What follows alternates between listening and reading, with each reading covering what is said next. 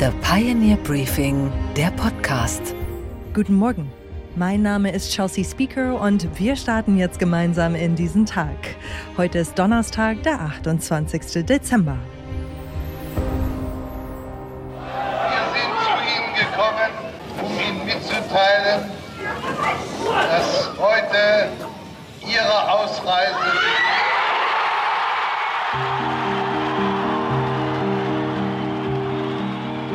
Euphorie an der Prager Botschaft nach dem berühmten Halbsatz des damaligen BRD-Außenministers Hans-Dietrich Genscher im Jahr 1989 ist unvergessen. Der Mauerfall, der bald folgte und schlussendlich die Wiedervereinigung hätten vorher keiner für möglich gehalten. Geschichte wurde geschrieben, Ost und West lagen sich in den Armen. Danach folgte bald Ernüchterung und an manchen Stellen auch eine Entfremdung zwischen den Menschen in den sogenannten alten und neuen Bundesländern, die bis heute anhält.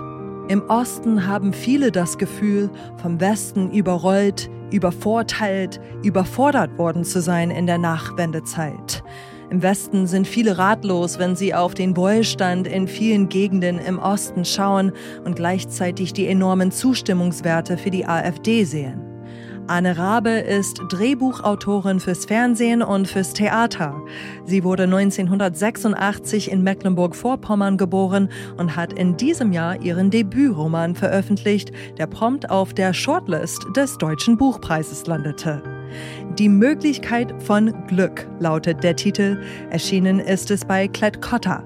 Es geht um eine junge Frau, die, wie sie, im Osten geboren wurde und die in der Nachbetrachtung sehr kritisch blickt auf ihre eigene Familie und deren Rolle in der DDR und auf das Selbstverständnis vieler Menschen im Osten, das in ihren Augen von einer falschen Nostalgie geprägt ist.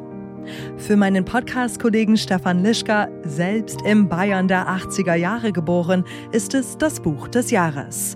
Er hat diese Literatin Anne Rabe ins Studio eingeladen und mit ihr gesprochen über ihr besonderes Buch über Ost und West. Dazwischen hören wir Auszüge aus dem Buch Los geht's.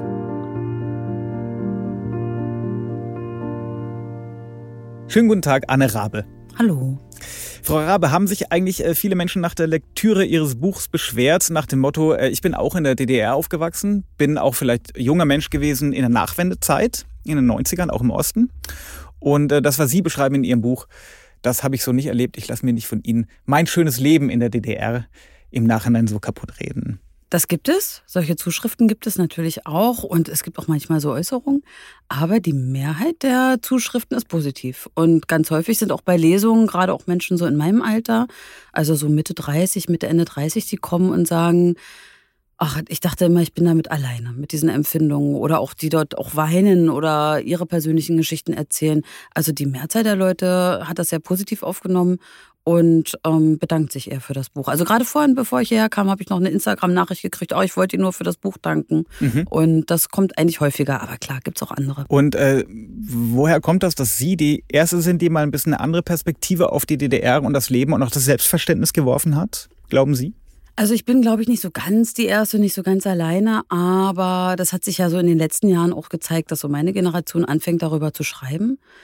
Und dass das so lange gedauert hat, glaub, liegt vielleicht daran, dass man erstmal einen Abstand auch braucht und eine Sicherheit so im eigenen Leben, eine Standfestigkeit da, dass man sich diesen vielleicht doch schwierigen Fragen widmen kann. Die letzten Jahre waren sehr geprägt davon, vor allen Dingen von Büchern von Männern, mhm. die viel über eben so Henrik Bolz oder Daniel Schulz, die darüber geschrieben haben, wie diese Jungsgewalt so stattfand. Es war auch wichtig und richtig, aber die weibliche Perspektive hat vielleicht noch ein bisschen gefehlt oder war noch nicht so prominent vertreten. Worum geht es in dem Buch? Es geht um eine Hauptfigur namens äh, Stine, die ähm, ist auf der Suche nach Antworten.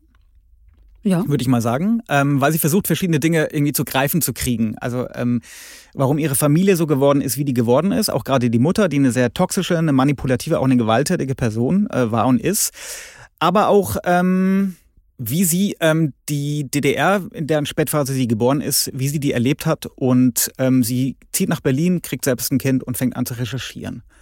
Und äh, beleuchtet auch unter anderem das Leben ihres äh, Opas Paul, den sie immer angehimmelt hat, der auch im Dritten Reich ähm, schon gelebt hat, im Zweiten Weltkrieg gekämpft hat und legt einen beachtlichen Rechercheaufwand hin, schreibt Archive an, reist an Orte ihrer Jugend zurück, um eben dieses Leben in der DDR zu greifen zu kriegen und findet eigentlich was dabei. Ähm, ja, was findet sie? Also ich würde sagen, ganz grob vielleicht eine lange Spur der Gewalt. Also sowohl staatlicher Gewalt als auch privater und so weiter. Also diesen, den, das ist ja der Anlass für Schreiben. Liebe Hörerinnen und Hörer, hier klinken wir uns aus. Das ganze Gespräch gibt es auf thepioneer.de für zahlende Pioneers. Danke fürs Dabeisein. Ich wünsche Ihnen jetzt einen erkenntnisreichen Start in diesen neuen Tag. Ich bin Chelsea Speaker und morgen hören Sie hier das nächste Buch des Jahres. Same time, same place.